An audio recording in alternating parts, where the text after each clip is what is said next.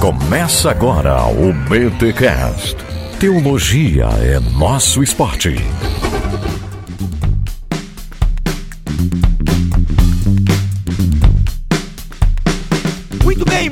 Bem. Começa mais um BT Cash, de número 327. Suave, porque esta é a Semana da Mulher. Eu sou o Rodrigo Bibo e hoje vamos fazer teologia das minas. Uhul! Eu sou Carol Bazo e a Edith Schaefer é a minha favorita. Eu sou Alessandra Carvalho e sou a moça do jardim. Olha aí. É, só para quem não sabe, a moça do jardim é a Lê, porque o Guilherme, o esposo dela, o Guilherme de Carvalho, sempre faz foto dela no jardim e posta isso, né? para quem não conhece aí a vida do casal nas redes, tô explicando. É verdade. E essa moça do jardim, ela acabou virando assim uma, uma personagem. Vamos ver se essa, essa moça vão, vai vai fazer mais coisas aí Olha no aí. jardim e por aí nas, nas, nas redes. Olha aí, quem sabe. Gente, estamos aqui com Carol Bazo, que agora é integrante do BTcast. Aê, palmas, senhor Tuller. Muito bom, muito bom, muito bom. Seja bem-vinda, Carol, aqui no BTcast, agora também a sua casa. E estreando aqui no BTcast, aliás, deixa eu te perguntar, Lê, você já gravou o podcast alguma vez? Você acredita que não? Essa é Olha é a primeira vez. Olha aí. Olha aí, meu trabalho, já comecei fazendo, né? Poxa, hein, Carol? Carol. Muito bom, muito bom. Seja bem-vindo, então, Ale. Que honra nossa ter você aqui, estreando na Podosfera, aqui no BT Cash. Mas antes de nós conversarmos aqui com essas duas mulheres fenomenais sobre outra mulher fenomenal, vamos para os nossos recados paroquiais.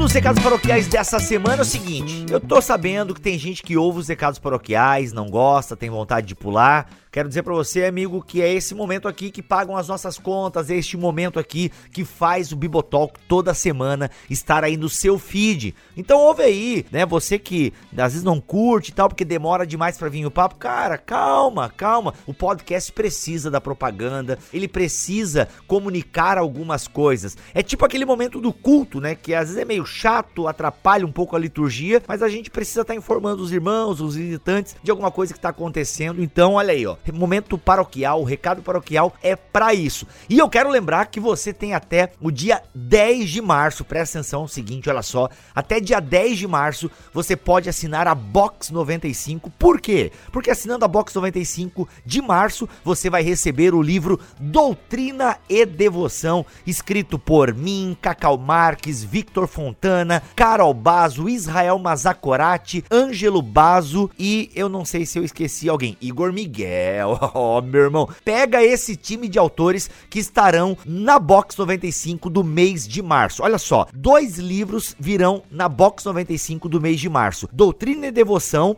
do Bibotalk e um livro do Invisible College do meu amigo Pedro Dutti, um livro que tem a benção teológica de Pedro Dutti. E é um livro que vai falar, e agora, eu tô autorizado a falar o livro, hein? Vai ser o livro Cristianismo e Cultura Pop, de um dos alunos ali do Pedro, um texto que foi submetido ao Pedro, o Pedro gostou tanto do livro que falou, caramba, mano, vamos ter que publicar isso aqui, e a Box 95, que é parceira dos autores nacionais, aí pegou o livro, deu uma capa legal, deu um trato no texto, então são dois livros que virão na Box 95 do mês de março. Cara, R$ 69,90 é o preço da assinatura, ok? Ah, Bíblia, eu preciso ficar o ano inteiro? Não, se você quiser só o mês de março, paga só o boleto do mês de março e tudo bem, você vai receber a caixa do mês de março. Se gostar da experiência, continue com a Box 95. Beleza? Mas eu queria muito que você assinasse a Box do mês de março, porque estaremos ali, Bibotalk, Invisible College, então vai ser uma caixa muito especial. Galera, nesse livro Doutrina e Devoção, nós temos o texto que nós já tínhamos disponibilizado na internet, entretanto, contudo, todavia, porém, agora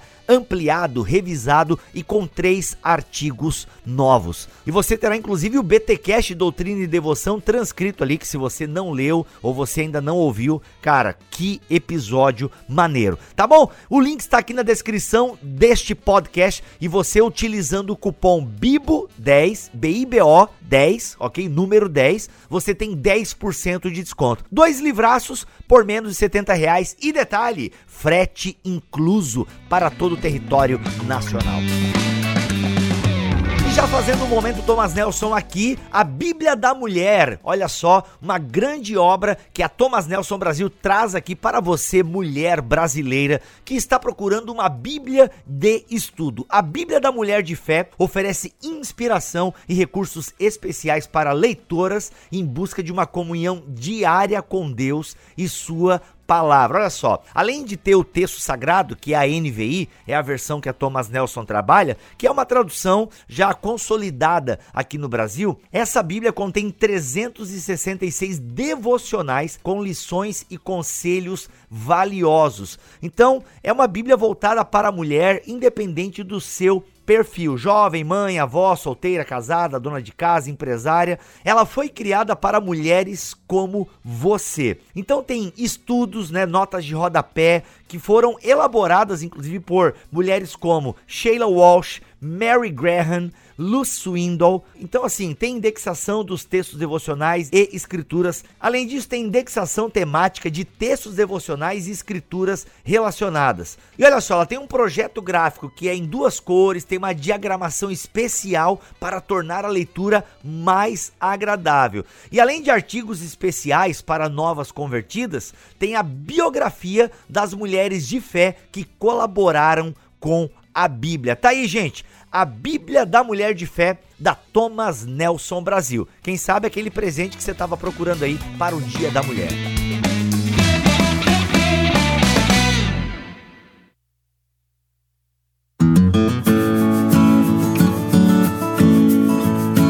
Bem, Carol, tô aqui, sentei agora na minha cadeira e vou, vou botar no mute porque eu quero aprender quem foi Edith Schaefer. Antes que você, jovem maroto, me pergunte e venha nas redes sociais, poxa, começaram pela Edith Schaefer, cadê o BTcast do Francis Schaefer? Meus amigos, estou aqui com a Ali. A Ali é esposa do seu Guilherme de Carvalho. Eu me recuso a fazer um podcast de Francis Schaefer se não for com Guilherme de Carvalho. Agora, Olha, ele não tá nem em casa direito. Quem dera gravar podcast com o Bibo. Me defende aí, por gentileza. então, não, mas é, isso é realmente, ele tá bem fora de casa.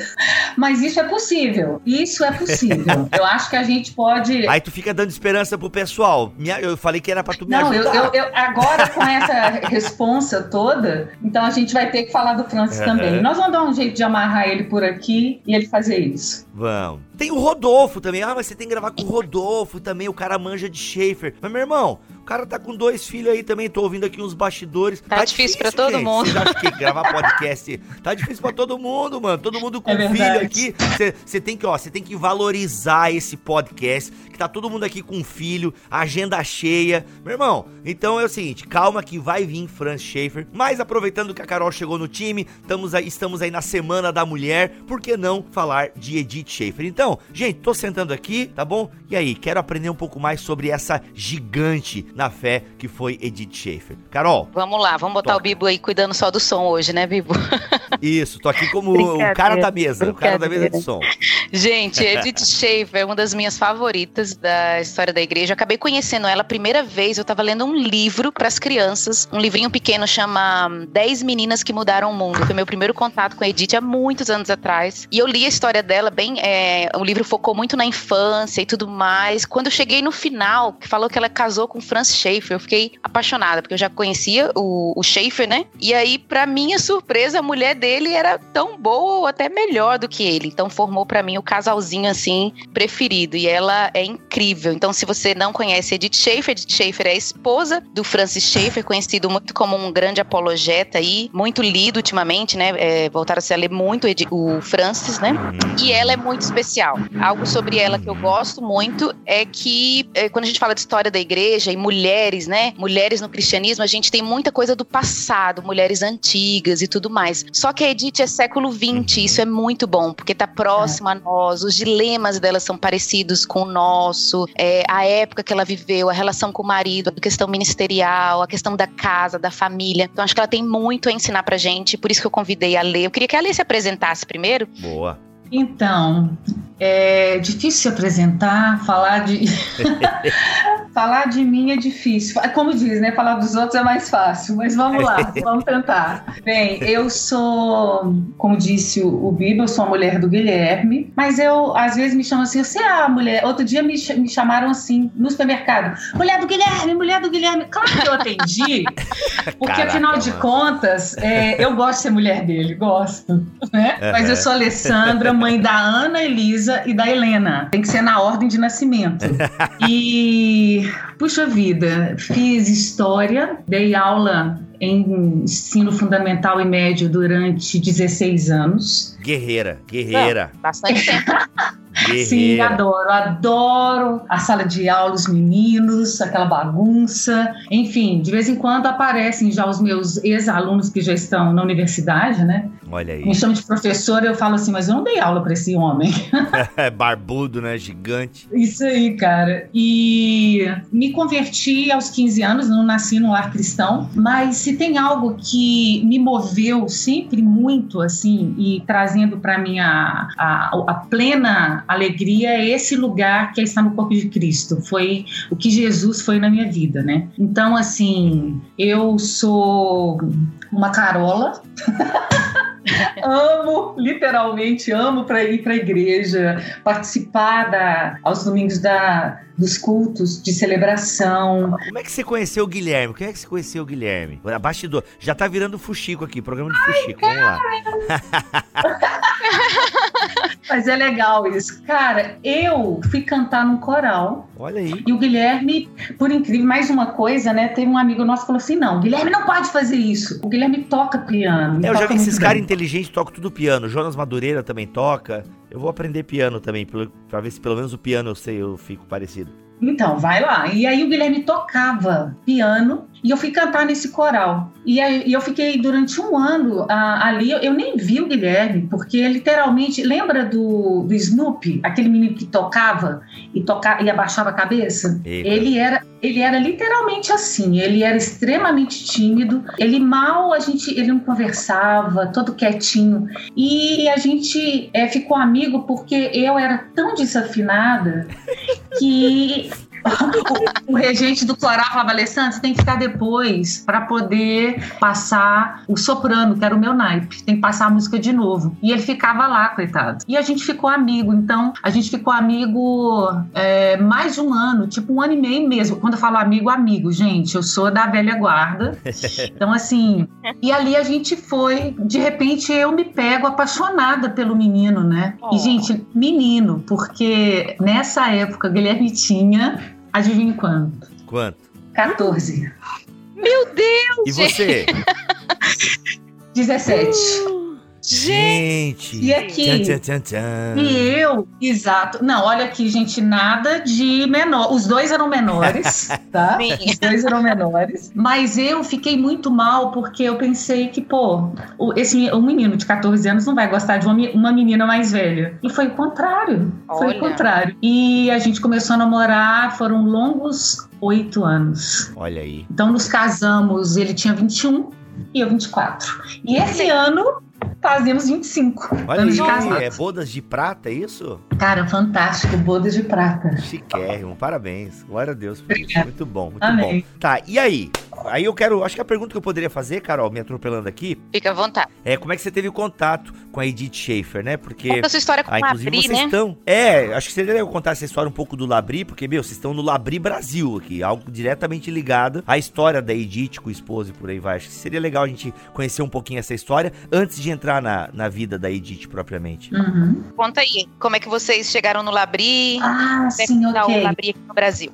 Bem, a Guilherme sempre teve contato com Schaefer, é isso lá na, nos começos, né, teológicos da, da caminhada teológica dele, assim. Para falar a verdade, eu nem sei, é, não sei quando que ele começou. Eu tenho a impressão de que já é, bebê o Guilherme já alimentava de teologia. Nossa. Eu tenho essa essa impressão, assim. Mas enfim, eu me lembro que a minha casa, eu sempre via na mesa, no escritório dele, livros do Schaefer, porque eram livros que ele sempre usou a trilogia, A Morte da Razão, Deus que Intervém. Isso quando ele dava aula de teologia em 1996, gente. Então, foi o meu contato, mas aquele contato bem assim, superficial, bem superficial. E por incrível que pareça, Edith entrou e o Labri na minha vida como a Carol, pelo mesmo livro, Carol. Ah, é? Pelo mesmo livro. Por quê? Graça. Fui comprar esse livro para Nelisa. E aí eu lia estava lendo para ela. E foi quando foi, eu tive a, a, o primeiro contato com a Edith. E falei, nossa, é a mulher do, do Francis. Foi quando eu fui ter algum interesse pela Edith, assim. Bem, passado mais alguns anos, gente, isso que, que eu tô contando para vocês, 98, 99, quando eu fui ler esse livro para Anelisa. Sim. E depois, a Guilherme conhece o Rodolfo, Rodolfo Amorim, por causa de um curso de apologética schaefferiana que o Guilherme estava organizando na CAT, aqui Sim. em Belo Horizonte. E nisso, os dois se conhecem, vem à tona, né? Eles se conhecem assim: olha, eu sou o Guilherme, que a minha tia falou com você sobre mim, que eu gosto muito de ler e gosto muito de estudar teologia. E o Rodolfo falou: eu sou aquele cara que a sua tia te falou que foi no Labri. E que assim, legal.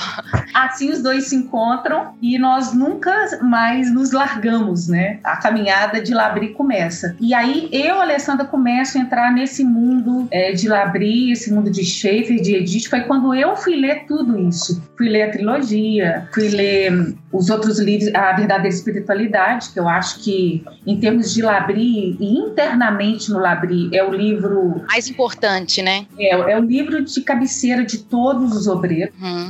É, pelo menos uma vez no ano, todos os anos os obreiros devem ler esse livro. Eu sou e aí apaixonada. Eu, eu me encontro, é, é fantástico. E aí eu me encontro com Labri, assim, ainda superficial. Mas em 2006, a gente tem uma conferência aqui da CAT, onde vem o Andrew Fellows, que era o diretor, na época o diretor do, do Labri na Inglaterra, e aí começa a nossa história Carvalhos com Labri. Uhum. E o, o que é maravilhoso né, nisso, e eu, quando eu falo maravilhoso, porque tem uma coisa em Labri que é muito legal, que o Labri, ele não é uma coisa planejada. Assim, sabe aquela coisa que você faz um, um checklist e fala, esses são os pontos. Quando você vai ver a história, quando você pega o que é família, quando você pega é, Labri, quando você pega os livros do Schaefer e da Edith também, você percebe essa coisa assim, quando eu falo orgânico, é igual quando você planta algo e você fala, olha, é, eu não vou colocar numa estufa para que eu possa é, dirigir isso. Vai, vai ser como Sim. sair. É, é, orgânico nesse sentido. Sim. E o envolvimento meio do Guilherme, às vezes eu acho que o pessoal pode pensar, né? Como já foi perguntado, eu acho que isso é normal. Como que foi que a, a, vocês é, queriam isso? Vocês combinaram isso? Isso foi sonhado? Por nós, não. Eu acho que isso foi planejado, sonhado e organizado por Deus mesmo. Porque a a, a ida nossa para o Labri foi por causa de um momento que eu, Alessandra, estava vivendo em relação à minha fé, à minha vida em dois. Começou em 2003, mas o ápice foi ali em 2006. Uma crise de fé bem uh, assim pesada e nisso eu já tinha contato com o Labri. E foi quando eu conheci o Andrew, conheci o que Labri era, conheci é, esse universo, vamos dizer assim. E um belo dia eu disse, Guilherme, eu preciso de ir nesse lugar. E ele olhou assim para mim como, Alessandra, você é totalmente fora da nossa, do nosso mundo. E eu falei, olha, eu preciso. Eu preciso porque eu tô, eu tô afundando, né? Eu preciso de um lugar que eu tenha um oxigênio para respirar. Nossa, que legal, Ale. É, eu, não sabia, aí, eu, não lembrava disso, ou eu não sabia que tinha partido de você, assim, esse interesse. É, e, mas o louco é que como é, as pessoas vêm aqui no Labri, como as pessoas Exatamente. do mundo todo vão ao Labri, para poder ter isso, esse oxigênio, sabe? Para poder... quem não sabe, deixa eu só interromper rapidinho, Ale. É, Labri significa abrigo, né? E é o ministério, foi o ministério do Francis da Edith Schaefer, e hoje a gente tem o Labri Brasil, né, aí lá em Belo Horizonte, de onde a Ale tá, e ela e o Guilherme são diretores. A gente poderia falar diretores, Ale? Isso, isso mesmo. É tutores, tutor é mais bonito, tutores. bonito, bonito. Bem, então assim, a, a nossa história, ela foi bem isso. Então a gente foi como estudante. Ó, pra provar que tá, tá no Labri, tem cachorro latindo aí, ó, entendeu? É abrigo, tem é, animais. É a Daqui a pouco sobe o galo em cima é, da é. mesa, é loucura. Vai, tem galo também, porque aqui, gente, tem um monte de bichinhos. Enfim, a, a gente foi, então, como estudante, é como todo mundo que vem para receber, e lá, durante esse período, essa, essa procura, né, essa coisa do qual eu, Alessandra, precisava naquele momento, e claro que o Guilherme também tinha suas demandas, elas foram, foram sendo supridas, e de repente, um, um, um termo que a gente ia ficar nós ficamos dois termos. Desses dois termos, é, foi cogitado a gente ser helper, ser ajudante, tá? É aquela pessoa que rala, né? Que lava banheiro, faz comida, vai pro jardim, enfim, faz tudo. E desse momento de helper veio aí a, o convite, a possibilidade de sermos obreiros. Então foi aquela coisa totalmente orgânica e não programada. Olha aí, quem vê a Alessandra, né, e o Guilherme aí trabalhando super no topo, não sabe que eles limparam banheiro no Labri, né? E o Guilherme era. na Europa. O, o Guilherme era hum, sempre o. aquele que tava na lista de limpar o banheiro. Gente, como esse homem limpou o banheiro? E bem, porque brasileiro faz e bem feito. É verdade, é verdade. Olha aí. Mas, Ale, conta legal. pra gente como é que foi o Labri Brasil. Sim, o começo foi. Uh, aconteceu antes do Labri Brasil, o Pro Labri Brasil, que foram uns jovens, inclusive Rodolfo fazia parte nessa época, um pessoal que era Cláudio, Fernando, Rodolfo e André. Gente, todos solteiros. E eles começaram esse movimento, porque o Rodolfo tinha ficado no Labri, ele veio com todo, olha, gente, eu vi uma coisa que não existe, não tem nada igual, aquilo foi transformador, e isso é uma coisa que eu acho que precisava de ter no Brasil. Só que é o seguinte, Labri, uh, em termos de princípios, assim, precisa de ter todo mundo, só casal no Labri? Não, não precisa. Mas o Labri precisa começar com família, né? É o princípio dele, começou assim. É como se fosse algo que é essencial, tá? Sim. E eles eram solteiros. Eu e Guilherme fomos para sermos a, ah, cooperadores nesse ProLab Brasil. Não era nenhuma intenção de, como eu disse aqui há pouco, não era nenhuma intenção começar nada, porque o Guilherme nessa época estava começando a Aquete, o caminho que ele queria é, perseguiu, prosseguir, vamos dizer assim, era academia, né? Ele é acadêmico, ele é um pensador, e era isso que ele queria fazer. Mas ele falou, Alessandra, tudo que tem Schaefer no meio, nós vamos entrar porque eu topo. Eu falei, ok, vamos lá. E a gente entrou só para ajudar. E nessa história, aconteceu isso que eu contei. A gente foi para, em 2007, para o Lab da, da Inglaterra. Rodolfo foi para o da Holanda, para termos experiências diferentes. E ao mesmo tempo, a Holanda, em termos de, do tamanho do branch seria se, ainda tem esse detalhe que eu não falei, se nós fôssemos aprovados, né? Porque depois que você entra, tem todo um critério se você tem o perfil ou não de ser um obreiro, como seria o Labri no Brasil. E passado um ano, né, entre Labri da Inglaterra e Labri da Holanda, porque nós ficamos na Inglaterra e depois fomos para a Holanda, eu e a minha família. Guilherme, Alessandra, Ana e Helena. E uma coisa, gente, uma Uau. filha de oito anos e uma filha de três anos. Eita então, assim. Missão.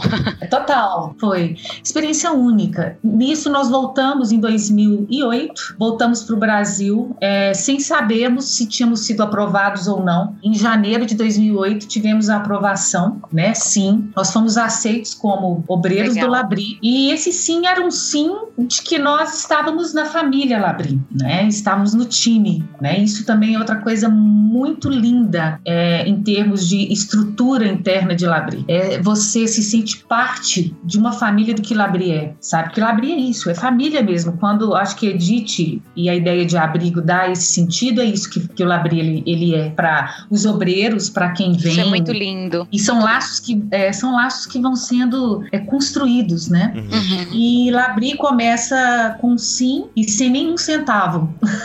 É bom assim. e até um ponto que eu botei aqui pra gente falar da Edith é da simplicidade, da questão do dinheiro, que a gente pode conversar depois mais, né, Lê? Tem muita okay. coisa disso, né? Ok, sim. E aí nós começamos. É, gente, só pra vocês entenderem, todo esse background aí de Labri é importante a gente falar aqui no podcast. Alguém já deve estar pensando, pô, mas não é sobre Edith, vocês estão falando do Labri. Então, porque até tem uma frase que a Lê acabou de falar agora, que ela ligou muito a questão da Edith Edith, ao Labri, porque se eu, eu não conheço nada da Edith aqui, mas eu entendi que ela desenvolveu, então, um papel muito importante nessa filosofia do Labri, muito. certo? A gente vai entender isso. Isso. Mas vamos então pra vida dela? Vamos. Vamos. Vamos falar dela, falar dos outros. Vamos falar dos outros, que é melhor. é.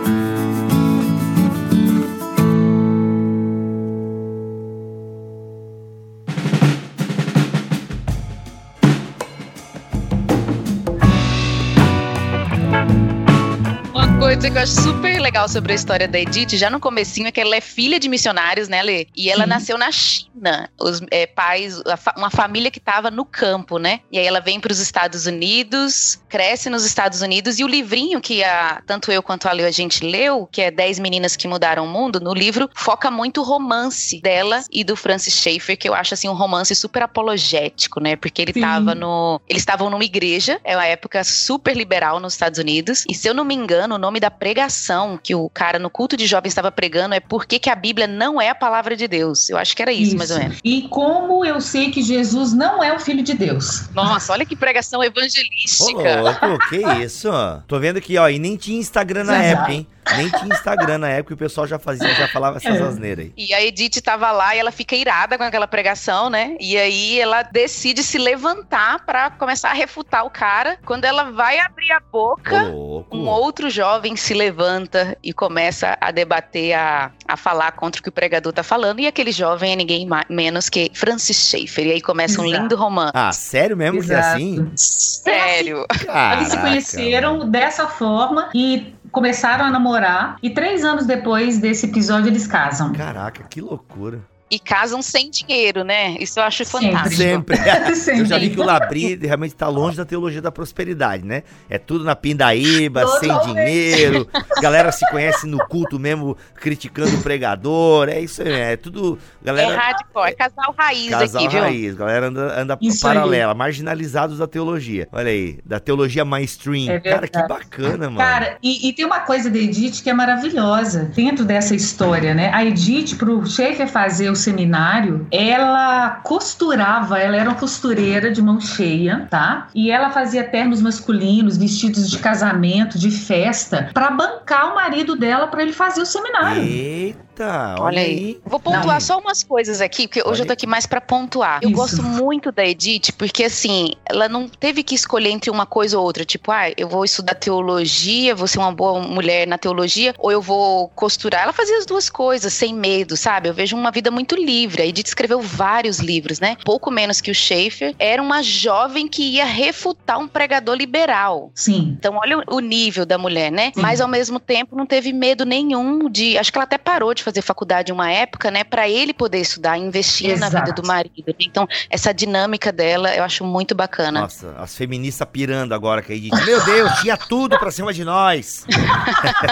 sem dúvida, sem dúvida. Caraca, não, mas ela é bacana mesmo. Agora, outra coisa legal do casamento deles, né, tem um livro, é, chama Celebração do Matrimônio, ele tem em português, né, que é da Edith. Maravilhoso. Ela conta, ela conta um pouquinho do início do casamento dela, da lua de mel, que foi numa cabana super simples, Sim. e como que a vida começou começou com simplicidade, né? E às vezes a gente tem medo disso, né? De não ter Sim. dinheiro, de casar sem dinheiro. Mas é aí que a, a família se constrói, né? Se é. fortalecendo e tal. Carol, nesse livro aí, uh, tem uma parte dele que é como se quando eu estivesse lendo, sabe quando você, você, tudo se torna em luzes assim brilhantes? Tem um momento que ela relata, né? Que ela, com todo, com todo esse romantismo que a gente carrega, que não tem nada de errado, de ruim nisso, mas ela chega, né? Com a camisola dela de seda para a noite dela de núpcias.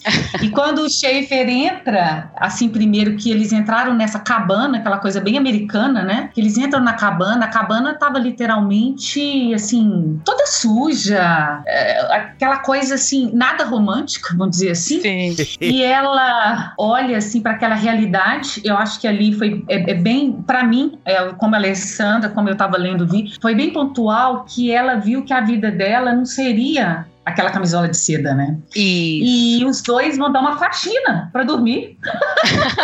é. Ah, meu Deus. E ela, eles vão dar uma faxina para poder entrar na noite núpcias naquela cabana. E ali é, ela, ela vê é o seguinte: olha, possivelmente é, vão ter momentos é, legais, como ela, ela é uma pessoa extremamente feliz, Alex. Você vê isso em, em tudo que você lê da Edith e um pouquinho que eu vou falar das histórias que não estão escritas, né? Mas ela encarou isso aí que você falou, sabe? Quando você olha assim e fala, olha. E eu acho também ela viu o que ela ia enfrentar do lado daquele homem. Sim. Né? E foi, foram pessoas que fizeram diferença é, na sua geração e fazem até hoje, né? Esse livro tá aí, gente, leiam. Esse livro é fantástico. Eu li ele, eu acho que eu tinha uns 3, 4 anos de casada e... Refresca o nome do livro, Carol. Celebração do Matrimônio. Até republicaram ele com a nova Legal. capa agora. Eu li na capa antiga. E eu já tinha lido o Schaefer e o, a teologia do Schaefer, a apologética, é muito daquela questão da razão, né? A fé e a razão, tal. E eu tava bem mergulhada no Schaefer, mas quando eu li Edith, para mim foi um bálsamo, porque parece que ela pegou o negócio da racionalidade, da fé e jogou pro casamento. Eu lembro de uma frase que ela dizia assim: "Você precisa procurar razões para amar. O amor precisa ter razão para amar. É. Porque tem época no casamento que aquela paixão vai dar uma baixa, né? E vai vir Sim. as crises, a parte ruim do marido, da esposa. E eu lembro assim, gente, eu preciso lembrar das razões pelo qual eu casei com meu marido, né? E regar essas razões. É, o amor também é racional. Eu lembro que esse livro, assim, marcou o início do meu casamento, os primeiros anos, né? Porque eu também, eu casei e o Ângelo ganhava 300 reais.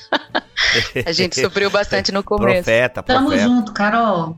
Tamo junto. E foi bom, viu? Foi bom, porque a gente aprende a valorizar, bacana, né? Bacana. E aí, o que mais da Edith, então? Ela, que curso que ela fez? Ela fez teologia, saiu na metade? Não, é não, não. É, acho que era economia doméstica que ela estava fazendo. É, Ale? Era algo, assim. sim, era algo parecido com isso. Bem da época, né? Você pensar em Estados Unidos, aí, década isso. de que? Ela devia ter o quê? Uns 20 e poucos anos, né? Ela nasceu em 1914. Eu não me lembro com detalhes. Eles é... casaram em 1932, eu tô olhando aqui, 32 2002 eles se casaram Isso. e aí é, se tornaram é, ele entrou para o Ministério Pastoral, né? Trabalhou com crianças, eu acho super legal isso. Eu tenho percebido Sim. que grandes pregadores e, e, homens da história da igreja trabalhavam em Ministério Infantil. Olha aí. O, o Bonhoeffer é um exemplo, trabalhou com o Ministério Infantil. Schaefer é, e a Edith também trabalharam, né? Qual é a igreja deles, galera? Batista, presbiteriano? Ah, presbiterianos. Presbiterianos? Uhum. Isso. Não é isso? E Eles a... foram enviados para a igreja presbiteriana. Isso, eram missionários, né, da igreja presbiteriana. E aí, o Francis, acho que a gente precisa contar esse episódio, né, apesar que é muito vida dele, mas a Edith sempre tá ali do lado, que é a crise que ele tem, né, Ale? Acho que você podia contar um pouco mais. Isso. O livro, Verdadeira é, Espiritualidade, ele nasce exatamente dessa crise que Schaefer teve, e era aquele momento tipo assim: puxa vida, eu estou aqui, eu estou vivendo um cristianismo, eu vou à igreja, eu participo, mas quero ver isso, né, é, é, o resultado disso na minha vida. E ele tem uma, uma crise é, de fé total. No próprio livro tem um momento que ele narra que Edith é, foi para oração ela era uma mulher muito, muito, muito forte nessa questão da oração. Inclusive até hoje no Labri tem uma, uma tradição né, das cartas de oração. Todos os Labris fazem, inclusive nós. E Edith vai para oração porque ela sabia que aquele homem fora, né, dos caminhos de Deus ia dar muito trabalho. e o verdadeira espiritualidade ele ele vem dessa crise espiritual de Shave e graças a Deus ele permaneceu e a gente está aí até hoje, né, recebendo aquilo que ele plantou. E aí essa crise do Schaefer, né, que ele, essa crise de fé, eu, eu sempre, você mesmo já me falou ali que ela ficava orando, né, com medo dele ir e nunca mais voltar, né? Sim, sim, exatamente. A oração dela era muito forte. Sim, é um, é um ponto muito uh, especial no Labri, né? Por exemplo, todos os Labris até hoje, é, todas as segundas-feiras tem reunião de oração, né, no mundo todo. Então, assim, pode ver qual labri que seja, claro que no seu horário lá, é, os obreiros se reúnem, as cartas de oração são enviadas. Então, isso é um, uma questão muito forte em labri, que também tem a ver com depender de Deus, que é uhum. outro ponto forte em labri. Labri ele, e Edith, e começa com Edith tudo isso. É, eu ia até te fazer uma pergunta, Lê, bem indiscreta, Sim. já vou, vou rasgar. Vamos lá. Me fala um pouquinho. A Edith falava em línguas, era isso? Sim, falava. Conta isso, a espiritualidade da Edith, apesar de vir da igreja presbiteriana. De onde vem isso? Eu sempre fico curiosa, não sei se você sabe, de onde vem? Então, olha, eu li isso também em algum. Sabe essas coisas que a gente vai lendo por, por aí afora, né? Eu não sei exatamente de onde que eu li isso, mas sim, Edith, ela, ela era carismática. Talvez eu, eu, eu acredito, e um dia eu estava conversando com um dos obreiros, eu não me lembro se era o Dick Kais ou o Jock McGregor, que são. É, é, esses caras, eles são os que a gente chama dos da primeira geração. Eles foram obreiros junto com os Schaefers, né? Uhum. Então, aquela história que eu falei que você ouve nas reuniões que você tem anual, que Sim. aí você descobre por que, que tem o, o, o Haiti, que é uma coisa super tradicional em Labri até hoje, por que, que essas coisas existiam. Mas enfim, a Edith, possivelmente pela a história dela de ser filha de missionários no interior da China, eles tinham essa esse lado carismático mesmo dos dons. Então ela,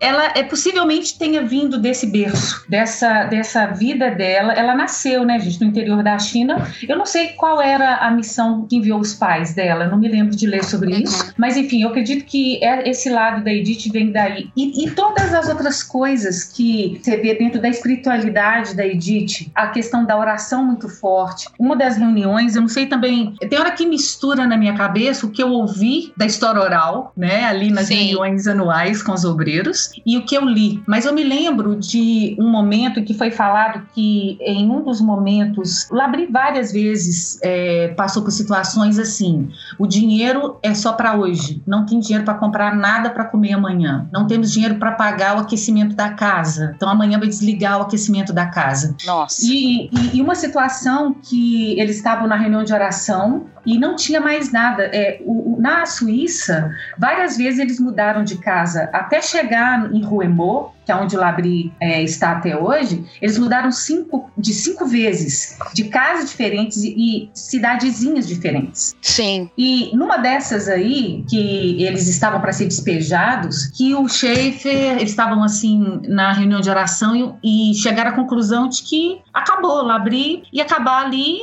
ok, finalizou. E aí é, a Edith bate assim, a Edith era brava. Tá? A Edith era brava, é, a Edith era meio brava. Ela bate a mão na mesa ela bate a mão na mesa e fala e levanta, e por isso que eu acho que eu ouvi isso numa reunião. Ela levanta e fala: Francis, tenha vergonha disso que você está falando. Vai orar, Francis, vai orar. Caraca! e aí, é, e aí é, ela fala: Não, nós estamos aqui e Deus vai suprir. Eu creio. E nisso acontece aqueles milagres, igual o George Miller, o leiteiro Sim. bate na porta, que aparece. Então, assim, e a história de como eles compraram a, a própria casa em Ruemont é uma história linda, que eles iam ser despejados, não somente da casa, mas eles tinham que ir embora da Suíça e, e um envelope enviado para eles comprarem a casa. Muito né? legal, muito lindo. Então, assim, o que que isso demonstra? Esse, esse, essa questão da fé, e muito disso é da Edith mesmo, Sim. sabe? Não, não Provavelmente que, porque ela é filha de missionários, né? Filha de missionário aprende muita coisa a viver pela fé, né? Sem dúvida. Então, é, é, é, muito legal, você disse isso aí em algum momento da nossa conversa, que, sabe, como casamento, né? Os dois chegam com as suas bagagens, a Edith e, e Francis, eles chegam com suas bagagens para um caminho do qual eles começaram e que durante todo o tempo eles têm que colocar para fora aquilo que eles trouxeram, uhum. sabe? E isso é muito lindo na caminhada deles. Aí, como casal, é, individualmente e como ministério. Sim, isso é, é, é, o Labri, apesar de ser um lugar que para nós, para muita gente é referência de apologética, de diálogo com a cultura, pouca gente sabe que é um lugar regado de espiritualidade, né? Regado de fé, de experiências de milagre, relacionamento. Isso é muito bacana, né? Em pleno século XX. É, exato.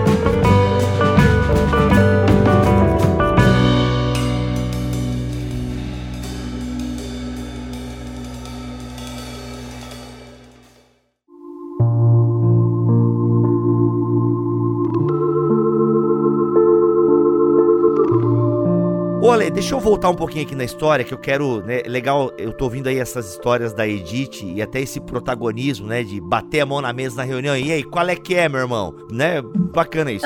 Você falou que ele era, né, foi ordenado ao ministério pela igreja presbiteriana, ah, e a gente tem visto aí um pouco do protagonismo ah, da Edith e tal, mas enfim, eu queria entender um pouco sobre o Labri. É, o Labri foi um, um, foi criado pela igreja presbiteriana que enviou o Schaefer para esse ministério, mas é, eu diria, vou usar aqui o termo monástico, né? Isso, Ou não? Bom, o Labri bom. é uma, uma experiência do próprio Schaefer com seus amigos e a Edith. É, conta um pouquinho para nós a origem do Labri lá, que eu acho que é importante essa história. Ok. Então, em 1955, eles, os Schaeffers, eles rompem é, com a igreja, a missão americana, que era presbiteriana, né? Ligada à igreja presbiteriana, que haviam enviado eles para a Suíça. Então, eles rompem. O Labri nasce uhum. disso aí. Uhum. Então, uh, o que, que é, na verdade, a, a, ideia deles a partir daí? Era abrir a casa para que pessoas que tinham as suas demandas, as suas dúvidas, as suas questões sobre a vida, sobre a fé, sobre Deus, né? Tem até uma frase super legal que é onde as pessoas podiam colocar suas perguntas honestas, né? Uhum. É, começou, na verdade, de uma forma também é, despretensiosa. Eram amigas das filhas deles que iam para lá depois da aula para bater papo, para conversar. E a, como a Carol disse antes, labri, que significa, né, a palavra é abrigo, nasce disso. Era a intenção. Em qual idioma, gente? É francês, que eles estão no cantão francês, francês. da Suíça. É, a intenção era receber, né, essas pessoas que elas estavam sob as pressões do secularismo do século XX, em especial pós Segunda Guerra Mundial, né? Então, ele, ele rompe e aí vem o Labri. Então, o Labri é totalmente ideia do, da Edith e de, de Francis. Bacana, hein? Que legal. Uma coisa que eu acho bem interessante dessa crise do Schaefer para depois do surgimento do Labri, tem até um momento que ele fala algo mais ou menos assim, que boa parte da crise dele tem a ver com a igreja, ela sempre querer estar certa mas ela Isso. nem sempre está bela, ela demonstra beleza, ela atrai as pessoas. Às vezes a nossa busca por ter uma ortodoxia, né, é, crer as doutrinas tudo certinho, a gente acaba se tornando uma igreja fria, que não olha a realidade, que não olha a realidade do problema das pessoas. E o Labri me parece, Ale, você pode até me corrigir se eu estiver errada, que o Labri é tipo a resposta do Schaefer, né, a conclusão, o fruto dessa pós-crise dele em relação à fé cristã e a, a, a questão da igreja também, né? Sim, sim, sem dúvida. Claro que quando hoje a gente olha para trás e é uma, uma missão que foi fundada, né, praticamente em 55 e você vê ela sobreviver a tantas e tantas gerações. Claro que a, a, eu acredito que a ideia do Schaefer ali e, e, eu vivo isso aqui e quando a gente se reúne anualmente para as reuniões de todos os labris, não era fazer melhor ou fazer é, mais do que a igreja em si. A uhum. intenção não era essa, mas fazer algo que pudesse fazer com que esse cristianismo né? Que ele precisava de ser, sabe, real. Não que ali dentro ele não fosse, mas sim, às vezes a instituição ela acaba engessando né? Acaba Sim. fazendo com que a coisa é, ela não flua como poderia. E, e, o Labri, ele. O tanto que às vezes as pessoas aqui, principalmente PH, chegam e falam: então, o Labri é uma igreja? Não, gente, o Labri não é igreja. O Labri, quase isso aí que o, que o Bíblia falou, é uma missão, é um, é um, um mosteiro. Sim. é para onde a gente vai, para a gente é, poder ter esse cristianismo vivo em todas as esferas da vida. Quando vem para cá, ou para qualquer Labri que vá, e eu acho que é isso que o chefe buscava, é como que eu posso ter uma liturgia de vida ordinária e que o cristianismo ele permeia todos os espaços. Como Sim. que eu posso sair para trabalhar, mas eu, eu saio para trabalhar, né, da minha casa, mas eu vivo isso com todas as minhas forças aonde eu tô. E eu acho que o Labri ele tem muito essa função na vida das pessoas, o tanto que tem a brincadeira, né? É quando as pessoas vêm pro Labri e quando vão embora. E agora como viveremos? como é o nome do livro do Shape, né? Como viveremos? É, como que eu vou viver lá fora nesse mundo depois que eu passei aqui por esse lugar? Lugar. É, é como se fosse um, um, um, É como se você abrisse uma porta e fosse para uma Nárnia. Uhum. uhum. O mundo lá é diferente, mas eu tenho que voltar para a realidade, né? Então, parte disso que é, aconteceu com ele e é, o que o Labri ele é, é, é fantástico, porque você vê realmente essa coisa da vida uhum. cotidiana cristã, que eu acho que Bonhoeffer também tenta, faz isso o tempo todo, Sim. quando ele vai viver ali com aqueles alunos dele, é possível.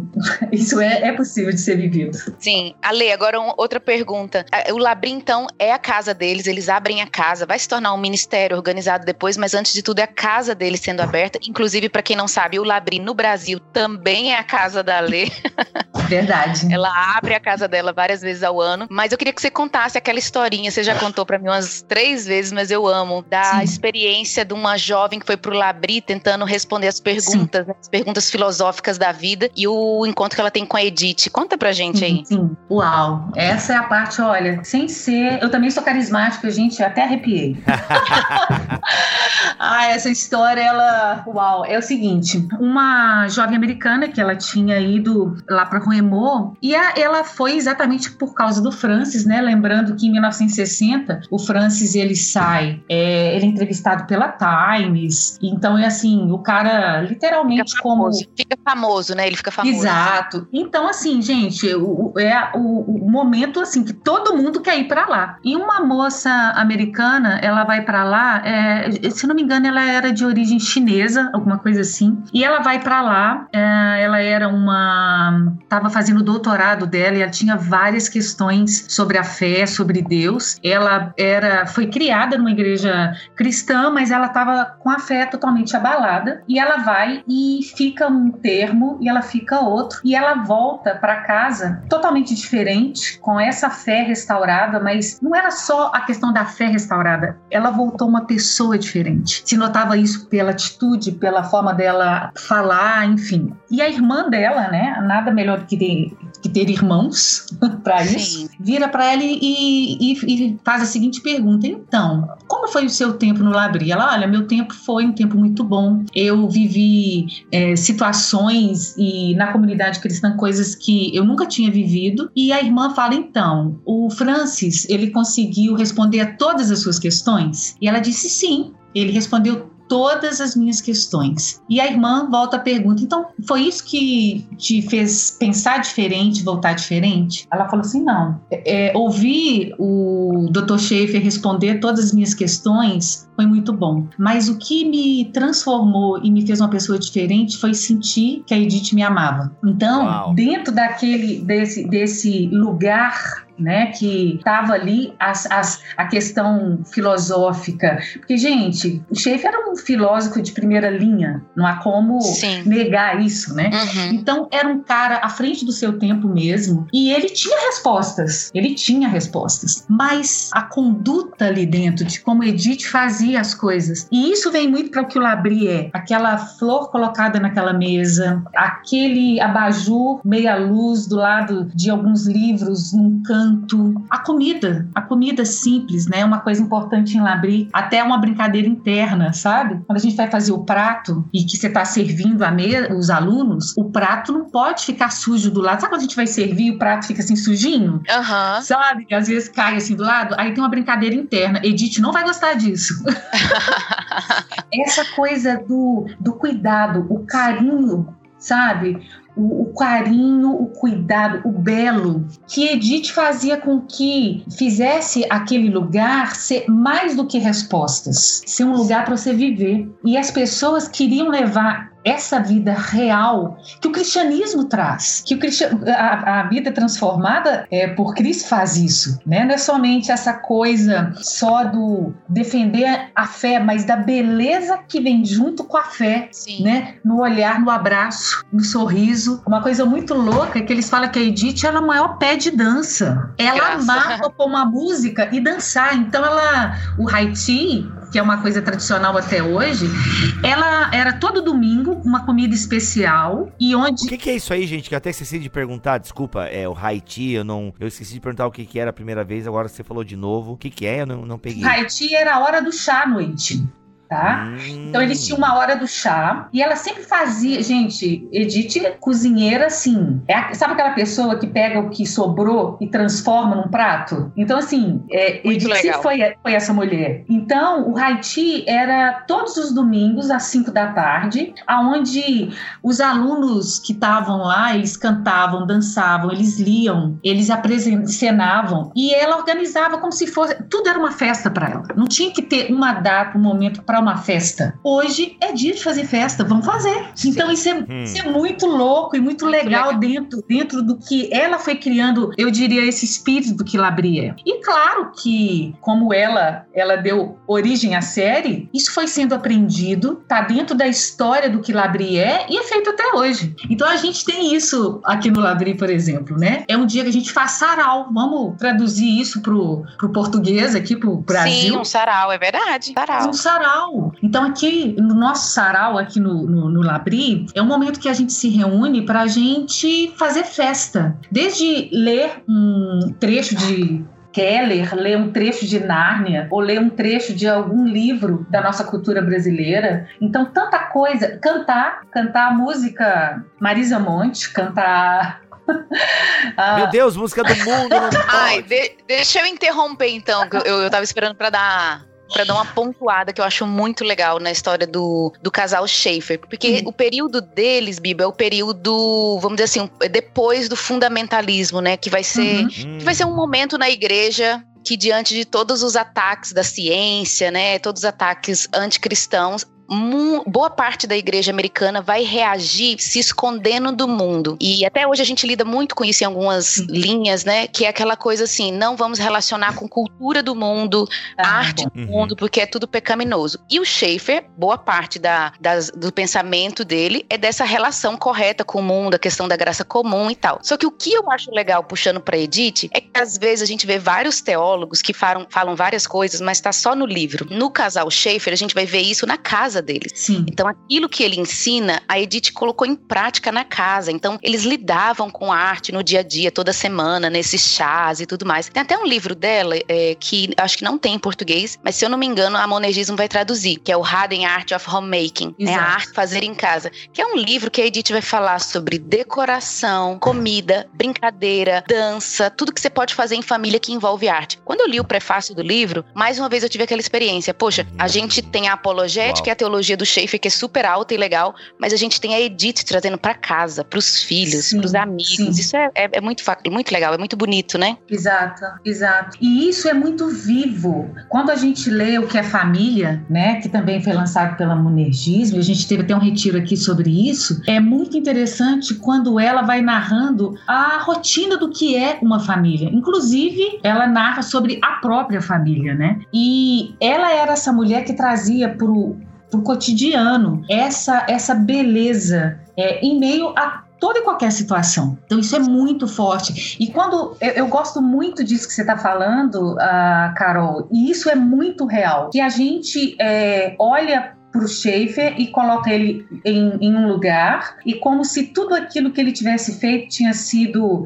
por ele mesmo, mas uhum. a, a, Edith, ela é assim parte muito importante de tudo que ele fez. Aliás, eu acho que isso é muito real dentro da vida de qualquer casal. E aí falando dos dois em termos de ministério, né? Sim. O, o chefe não seria o chefe sem a Edith e vice-versa. É verdade. Mas é muito bonito você ver essa é como se ela executasse da forma mais simples. Sabe quando a gente fala assim, eu vou desenhar? Sim. É como se ela desenhasse aquilo que ele ensinava. Ele ensinava ali naqueles momentos de lunch discussion, né, que a gente faz, chama de conversa na mesa. A Edith fazia isso virar realidade ali no mundo, na realidade ali. E é isso que impactava. É, os relatos das pessoas assim, falam, olha, Claro que os dois é uma combinação maravilhosa para ser o que Labrie é. Então isso é muito lindo, Carol, muito legal. Eu gosto muito essa, esse senso estético dela, essa sensibilidade com as pessoas, né? Sim. É assim algo fantástico. Agora, deixa eu te fazer outra pergunta, Ale. Quais os defeitos da Edith? Você tem essas fofocas aí? Pois é. Então. Ela era brava, já vi que isso podia ser um é, defeito. a gente já viu que ela é verdade, cara, ela era brava. Quando a gente vai ler o que é família, tem a parte que ela fala assim, é interessante que ela fala que ela, como todo mundo tem alguma coisa que é o, o defeito, a, a, vamos dizer, a parte da queda. A gente olha e fala, Sim. isso aí faz parte da queda. A Edith, ela era uma workaholic, uhum. acredita? Por isso, quando, quando a gente vai ler, eu, eu quando eu fui para a Suíça, eu fiquei hospedada na, no chalé deles. O chalé deles está lá intacto. Intacto assim. Você dormiu no chalé dos Schaefers. Fiquei, dormimos. Mas você limpou você é antes ou não? Você chegou e curtiu mesmo? Você foi Cara, no, na pegada deles? aqui, não, eu cheguei e já tava tudo limpinho, viu? Aí. Mas deixa eu te contar uma coisa. Deixa eu contar uma coisa sobre isso. Aí eu vou, vou caminhar pro defeito. E, imagina se entrar, você lê um livro e depois você vai na casa do autor. E fora isso, você faz as conexões do que você ouviu. Então, eu fiquei uns dois ou três dias com um livro que não está traduzido, chamado Labri. Inclusive, tem vários desenhos da Edith, tá? Nesse livro. Ela desenhou é, a vilinha onde Remo é, se encontra, as casinhas, os chalés e tal. Então, eu fiquei com aquele livro fazendo assim, igual um mapa. E quando eu entrei na cozinha da Edith, eu fiquei imaginando como que ela fazia tudo aquilo do qual eu li e ouvi dentro daquela micro cozinha. A cozinha da casa pequena, dela. Então super pequena. E eu ficava imaginando como que dava tempo, como que ela fazia, como que ela costurava. Por exemplo, ela olhava assim, a, a cortina estava desgastada. No outro dia de manhã tinha uma cortina nova e o, os alunos ou os workers falavam: peraí, como é que essa cortina veio passar, parar aqui? Ela passou a noite costurando. Então ela era essa mulher. Viciada em trabalho. Exato. E no livro ela fala isso. Quando ela estava com raiva, ou quando ela estava nervosa, ela trabalhava. Nossa, é uma Caraca, máquina. Ela não comia, ela trabalhava. Cara, praticamente. Então, assim, se há algo. Eles tiveram filhos, Ale? Desculpa perguntar. Eles tiveram, filhos? três filhos. Deixa eu me lembrar uhum. os nomes: Susan. A... Priscila, né? A, a Prisca, né? Que eles falam. A Prisca, a Débora e o Frank. Três né? meninas e um Deu menino. quatro, então. Três, ah, tá. Isso, desculpa. Três meninas e um menino. Caraca. Agora imagina isso. E, e, tem um detalhe na história. O Frank, ele teve poliomielite. Então, ele foi uma criança que ele deu muito trabalho na infância. Por quê? Porque não mexia, não andava. Nossa. É, exato. Uh, depois, ele, ele é curado. Praticamente, a gente pode dizer isso. Claro que ele teve algumas sequelas, mas ele andou. Ele anda, né? Porque ele é uhum. vivo. Então, assim, não era tipo assim, eu tinha ajudantes, não, era ela mesmo. Quatro filhos, é, casa cheia, é, cozinha, e aí, puxa vida, e não dava tempo, né? Por isso que eu fico imaginando ela. Gente, é. Nossa, eu, eu fiquei impressionada agora com a cozinha, porque assim, não tem desculpa para ninguém, né? Mas. Não tem, Carol. E eu pensava tem. isso, sabe? E então eu acho que se for dizer algo sobre ela, nesse sentido, assim, pelo menos que eu já ouvi e já li, seria essa esse trabalho constante. Então, assim, quando Sim. ela tinha esses essas pegadas, eu acho que todo mundo tem, né? O que, é. que, ela fazia? Enfiava a cabeça no trabalho. O chefe é quebrava os vasos, né? Como é que é? o Schaefer, ele tinha ataques de raiva. Ele era uma pessoa normal.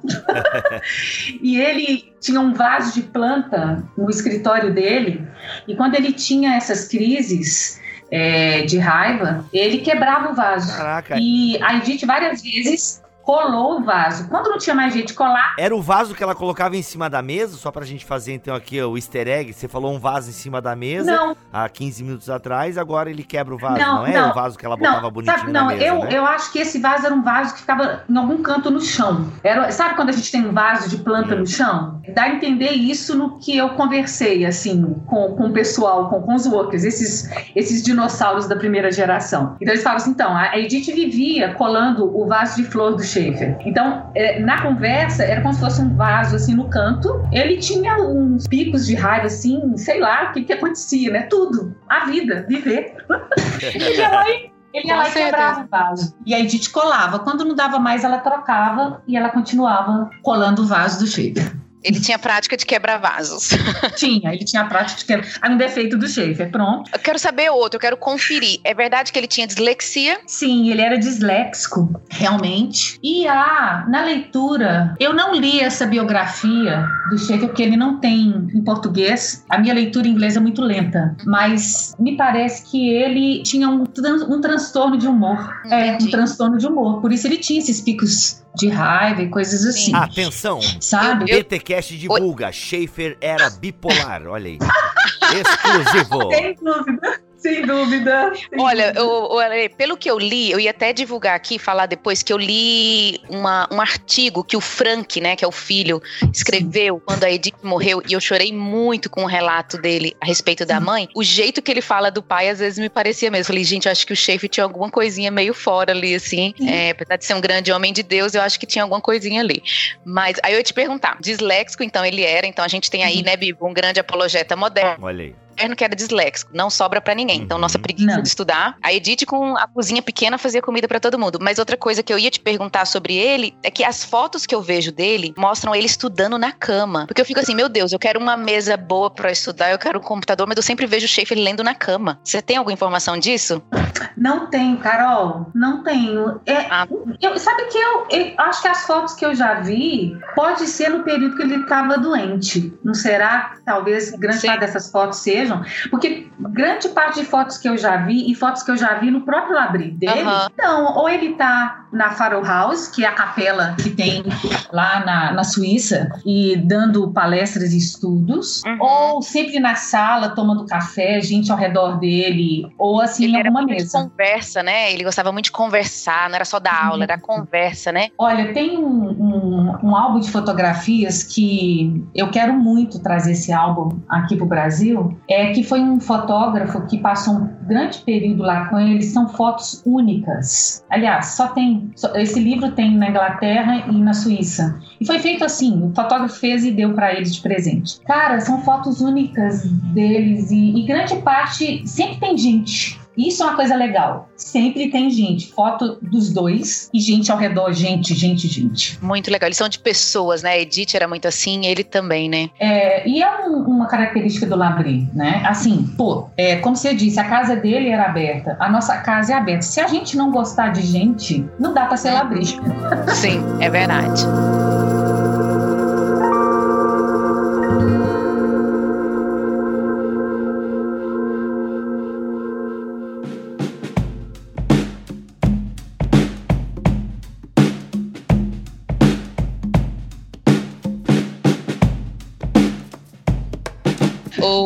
Ale, só pra gente ir caminhando pro fim, esse episódio da Edith eu fiz questão da gente fazer, porque eu acho que ela é um exemplo de mulher pra nós, né? Principalmente nessa na modernidade, pós-modernidade e tudo mais. Tem várias coisas sobre a Edith que eu amo, mas eu queria que você falasse também, né? O que, que você vê na Edith que pra você é um exemplo, como mulher, como esposa, como mãe? O que, que você vê assim de mais edificante? Então, a fé dela é algo que me, me constrange, sabe? Quando eu leio relatos e eu vou percebendo as, as, nas, nas entrelinhas essa fé dessa mulher que faz com que ela seja essa mulher forte, que é muito legal quando você pega os livros e quando você pega tudo e você só vê o resultado final. Mas tem uma história por trás disso. E é uma história de superação de vida, de todas as coisas, onde a fé é o ponto de partida para o que ela era como uma mulher Sim. forte. A piedade, sabe? A piedade. Tem um livro do Schaefer que fala sobre não agente sem importância. Sim, Esse Conheço. livro é fantástico. ele Esse tem em português. tem em português, ele tem que ser lido, ele tem que ser assim, sabe, estudado. E quando eu lia esse livro, eu vi Edith, porque a Edith é essa pessoa que é, quem entrava na casa dela, e o Labri é muito isso, né? É, você não tem um, um passe livre pelo que você é. Se você é, sei lá, é, você é um ministro, você é um catador de papel, você é um, um acadêmico, você é um cabeçudo, você é um estudante do segundo grau, quando hora que você senta na mesa para conversar e na hora que você vai tomar chá, você é igual, cara. Você, você- Então, Uhum. todos, as pessoas têm importância. Então, isso para mim é, me fala profundamente a- a- ao meu coração. E essas são as coisas que eu olho para Edith e falo: olha, quando eu crescer, eu quero ser assim. É, nela, na Susan Wesley, né? Naquelas dez meninas que, do livro lá, Do livro. são isso, são mulheres que eu olho e falo, eu quero ser assim. Eu quero, eu quero ser isso. E outra coisa, fazer o bem, sabe? Sabe quando o Tito fala dessas mulheres que são bondosas. E eu vejo uhum. tudo isso muito forte na, na, na, vida da Edith. A criação dos filhos, encarar o que é, sabe? Olha, hoje não, não converse comigo, eu não tô boa. Porque a ideia de mãe, né? A ideia daquela mãe, né? Sempre feliz, legal e tudo. Perfeita. É, exato. Puxa vida, o Provérbios 31, né? É legal isso, mas aqui tem o um dia difícil. E Edith mostra essa, eu vou, eu vou dizer, humanidade. Eu sou frágil nesse sentido de chorar, de aí vão vir para a mulher do mundo contemporâneo, né? Mas eu acho que a gente devia fazer isso como todas nós. Aquele dia que você deita na cama e fala: "Não quero fazer comida hoje". É. ela, ela fala isso no livro, né? Tem um capítulo do livro que ela fala sobre o mobile o livro, né, o que é família, Sim. e ela fala que a família é um móvel em constante movimento, né? Uhum. O que, que, é isso? Eu não sei o que, que, vai ser amanhã. E ela encarava cada dia como sendo um dia. Então, isso para mim é muito forte. E uma coisa que, como missionária, eu sou missionária de tempo integral já há sete anos, né? É, foi quando eu parei de dar aula e eu fui me dedicar 100% ao Labri. Tá aqui construindo junto que esse lugar é, ah, junto com o Guilherme e com os outros obreiros. Então isso para mim é muito forte, sabe? Ser essa mulher que olha e fala assim, olha, o que é o meu papel nesse lugar? E tentar fazer é, isso não para que dê certo só. Isso é importante, é, é importante, mas para que Deus seja glorificado através de, né? Sim, então acho que é isso claro. Aí. Muito legal. Vou só deixar minha última contribuição assim sobre a vida da Edith, essa questão que você falou da espiritualidade dela, né? É, a carta, né, que o Frank Schaeffer escreve, Goodbye Mom, no adeus dele, ele fala, porque a gente nem entrou nesse assunto, né? Mas o Frank uhum. vai dar trabalho na vida adulta também, né? Ele é meio fora da curva, Sim, né? total. Bem fora da curva, ele tem umas crises de fé, uma coisa bem louca. E Carol, uma coisa aqui também da história oral. Os livros livros que o Frank escreveram, principalmente os dois últimos, Edith nem ficou sabendo disso, tá? Porque senão ela é, ia ficar mal. Possivelmente. Uhum. Então, é, os livros foram é, numa época que não, ela. Peraí, peraí, peraí, peraí, peraí. A fofoca aqui no Bibotal que ela tem que ser completa. Deixa Qual é eu dessa eu até explicar, só pra quem tá ouvindo. Tem o Vai Francis Shape, que é o pai, e tem o Frank, que Isso. é o filho, né? O único filho. Isso. O Frank, se você for pesquisar sobre ele, ele é bem fora da curva na fé. Ele vai contradizer o que o pai disse, várias coisas. Ele é meio fora da caixa. Uhum. Então, é, ele escreveu uns dois livros, que a Ali tá falando, né? Que possivelmente que a Edith nem soube, porque senão ela ia ficar muito mal. Não contaram para ela. Já tava velhinha, Sim. né? Ah, entendi. Então, assim, ele é bem fora da curva. É bem legal falar isso. Ele é bem fora da curva. Ele não segue a linha da família, vamos dizer assim. Não. Mas essa carta que ele escreveu depois da morte da mãe é a coisa mais linda, porque ele fala assim da marca que a Edith deixou na vida dele. Mesmo ele, a mente dele crendo diferente, querendo desviar, querendo fazer um monte de coisa. A vida da mãe dele trouxe o um impacto que é impossível ele negar. Exato. Negar Cristo, negar a fé em toda a sua é, complexidade né? E ele fala dessa vida espiritual, da fé dela e da prática na casa, né? Até a questão da arte, como até Isso. as netas né, vão praticar essa questão da beleza, sensibilidade estética e tudo mais. Exato. é fantástica. Ele, hoje ele é ortodoxo é, é, Ale? Ele, é, ele é ortodoxo. Quando teve essa quebra, que foi assim, a, a, a escolha dele em termos da fé, ele se tornou um cristão ortodoxo. Sim, isso é. E lembrando que Edith, gente, morreu agora em 2013, aos 98 anos de idade. Então é uma Sim. coisa Caraca. recente. Sim, recente. Uhum. E o Schaefer morreu quando? Eu sei que o episódio é dela, mas só pra eu localizar. 1984. Ele morreu de câncer, Ale? Câncer. Ele teve um câncer e ele foi para, inclusive o Labri de Rochester nasce, por quê? Francis foi para lá para tratar, na época era o lugar mais adequado para o tratamento de câncer. Ele trata, mas é, não consegue, né? E a, inclusive a, a Edith relata nesse livro do matrimônio a morte do Schaefer, que é maravilhosa e como que até nesse momento de morrer ela fez com que ele se sentisse que é o ponto do Labri em casa. Uau! Nossa, fantástico. Tem uma aula do Guilherme, é bom, o episódio não é sobre o Schaefer, mas tem uma aula que o Guilherme dá sobre a vida do Schaefer, que ele conta, né, que no final da vida ele tava, ele sempre acordava, né, meio é, alucinando, né? Sim, é, será, será, que eu é, terminei o artigo? Precisa dar aquela aula, precisa aquilo e tal. E um dia a filha dele falou: pai, tá tudo pronto, você já fez o que tinha que fazer. Seus é. livros foram escritos, os vídeos foram publicados, tá tudo pronto. E aí ele é, se sentiu mais em paz e logo depois ele partiu, né? Então, é, a vida deles, essa missionalidade da vida familiar deles, eu acho assim, me edifica muito. Numa época que a gente está vendo o feminismo crescer,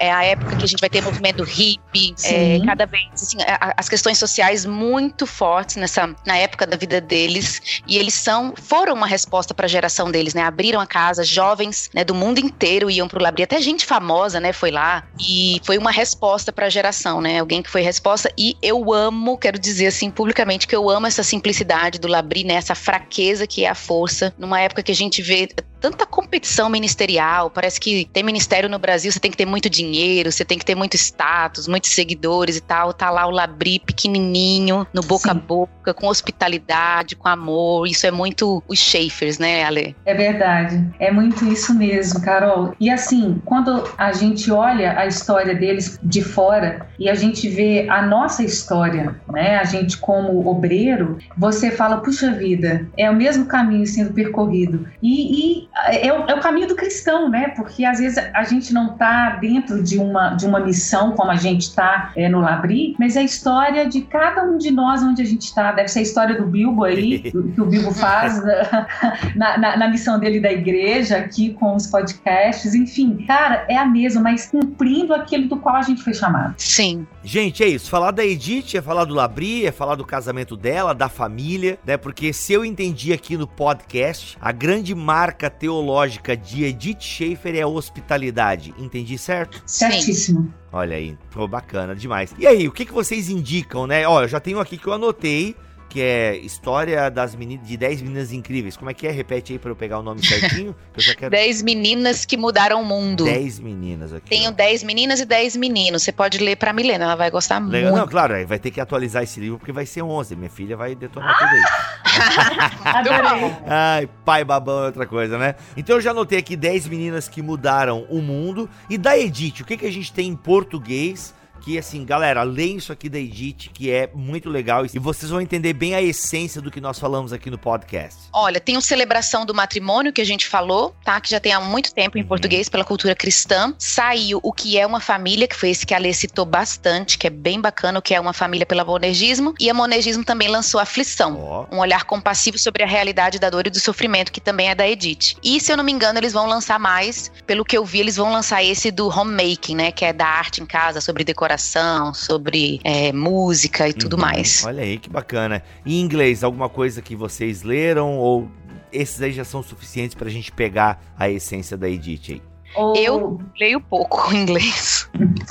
O é, The Tapestry, que conta, a, narra a história né, da vida deles, inclusive aquela música do Estênio Márcio. Ah, o tapeceiro? Isso foi baseado oh. na história nesse livro. Olha aí! Hum. E, e, e, muito, muito interessante é e muito interessante que o Estênio não leu. Alguém leu o livro e contou para o Estênio a história. E ele, como um grande poeta, músico, ele faz essa música. Uhum. Então, se é, um livro em inglês eu li bem devagarzinho e não todo, eu peguei capítulos que eu queria uhum. e eu falo, gente, olha, esse livro tem que ser, inclusive, né, tá aí, monetismo que está é, traduzindo tudo, traduza uhum. tapeçaria. Quando você ouve a música, né, e fala, olha, a minha vida é uma obra de tapeçaria, uhum. ela é tecida de cores alegres uhum. e vivas, que fazem contraste no meio das cores é, nubladas e tristes. É isso, uhum. sabe? Eu acho que esse livro é um, um, livro fantástico. Claro que aí o, o Stênio poetizou, mas é, a essência desse livro é isso, sabe? Da nossa vida é isso. Quando a gente está tecendo, a gente está no processo de, de, tecer, e é isso que a Edith vai é, narrar no livro todo, que a gente não entende. Está do avesso. Mas um momento a gente vai ver essa obra não completa, mas um dia a gente vai ver essa obra completa. E é para isso que a gente está aqui. Legal, muito bom. Interrompendo rapidamente esse podcast para fazer mais um momento Thomas Nelson Brasil. E olha só, aproveitando que as meninas estão indicando livros aqui no podcast, deixa eu fazer um momento Thomas Nelson para indicar ela, Kate Keller. Meus amigos, a esposa de Timothy Keller tem o livro Jesus, Justiça e Papéis de Gênero, Mulheres no Ministério, um livro da Thomas Nelson Brasil. Capinha dura. Gente, é uma obra pequenininha, pequenininha, mas super carregada de boa teologia. E até porque, como disse Timothy Keller, é, ele sempre foi o segundo da turma. Por quê? Porque o primeiro da turma, quem era? A Kate Keller. Então ela sempre foi a primeira da turma e o Keller reconhece isso num podcast que ele gravou. Meu irmão, Jesus, justiça e papéis de gênero, mulheres no ministério. A vida de Kate Keller como esposa de pastor, mais especificamente como esposa do renomado teólogo Timothy Keller, não tem sido fácil, e menos ainda como membro da liderança da Redeemer Presbyterian Church em Nova York. Ninguém questiona sua competência ou seu conhecimento teológico. As agruras que enfrenta estão relacionadas a um setor da comunidade em geral que não consegue admitir que mulheres assumam posição preponderante na liderança. Papel que, como esse grupo defende, compete apenas aos homens. Seria esse um raciocínio justo ou anacrônico? Você pode descobrir lendo este livrinho, mas que na verdade é um livraço da Kate Keller, Jesus, Justiça e Papéis de Gênero, Mulheres no Ministério da Thomas Nelson Brasil.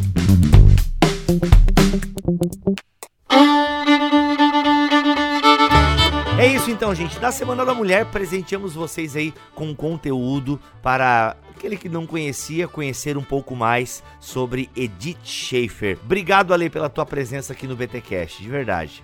Eu que agradeço, eu que agradeço, foi fantástico. Legal, é, eu percebi. A gente quer você mais aqui, viu, Ale? Pois é, e tem pauta, né, Carol? Tem pauta para ela voltar, porque eu quero saber mais desse Labri, né? Hoje até a, a, gente acabou falando bastante do Labri, porque também não tem como falar da Edith se não falar do ministério dela, que estava muito ligado ao que o Francis fazia, ao Labri fazia, enfim, o que ela fazia no Labri, mas eu acho que tem muito mais histórias do Labri aí para nós conhecer e a Ale voltar aqui para contar para nós. Vai ser um prazer. Muito legal. Carol, é nós. Obrigado por ter trazido essa pauta para nós. Ai, obrigada por deixar eu fazer esse episódio. Tava louca para apresentar mais a Edith. Acho que ela precisa ser mais conhecida no Brasil, né? Falta pra gente exemplos de mulheres na história, nesse período aí. É, a Ruth Salviano, né, Carol, faz muito bem em apresentar as mulheres do passado, né? E até tem agora um pouco mais recente, ela vai lançar, pelo que eu sei, as mulheres na história dos avivamentos e tal. Acho que daí talvez venha um pouquinho mais para perto. Não sei ainda direito do Isso. conteúdo. Mas as mulheres do passado estão bem representadas aí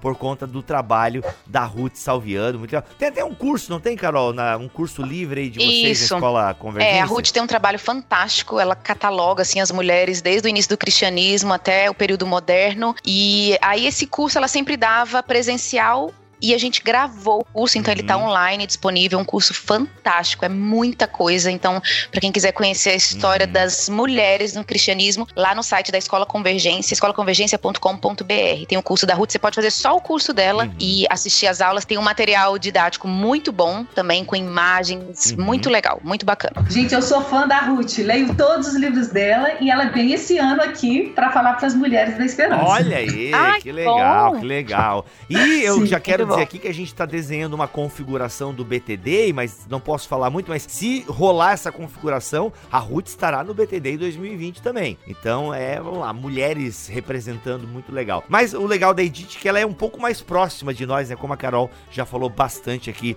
no episódio. É isso então, gente. Voltaremos a semana que vem, se Deus quiser e assim permitir. Fiquem todos na paz do Senhor Jesus. Muito bom.